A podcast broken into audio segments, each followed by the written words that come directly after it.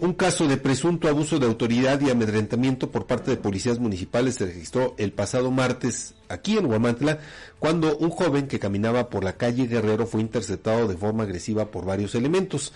De acuerdo con los reportes de testigos, tres patrullas, dos motocicletas y un elevado número de uniformados municipales rodearon al ciudadano que transitaba normalmente por la vía pública sin cometer falta alguna. Versiones de testigos indican que se trató de un acoso excesivo y amenazador contra una sola persona que no representaba peligro alguno.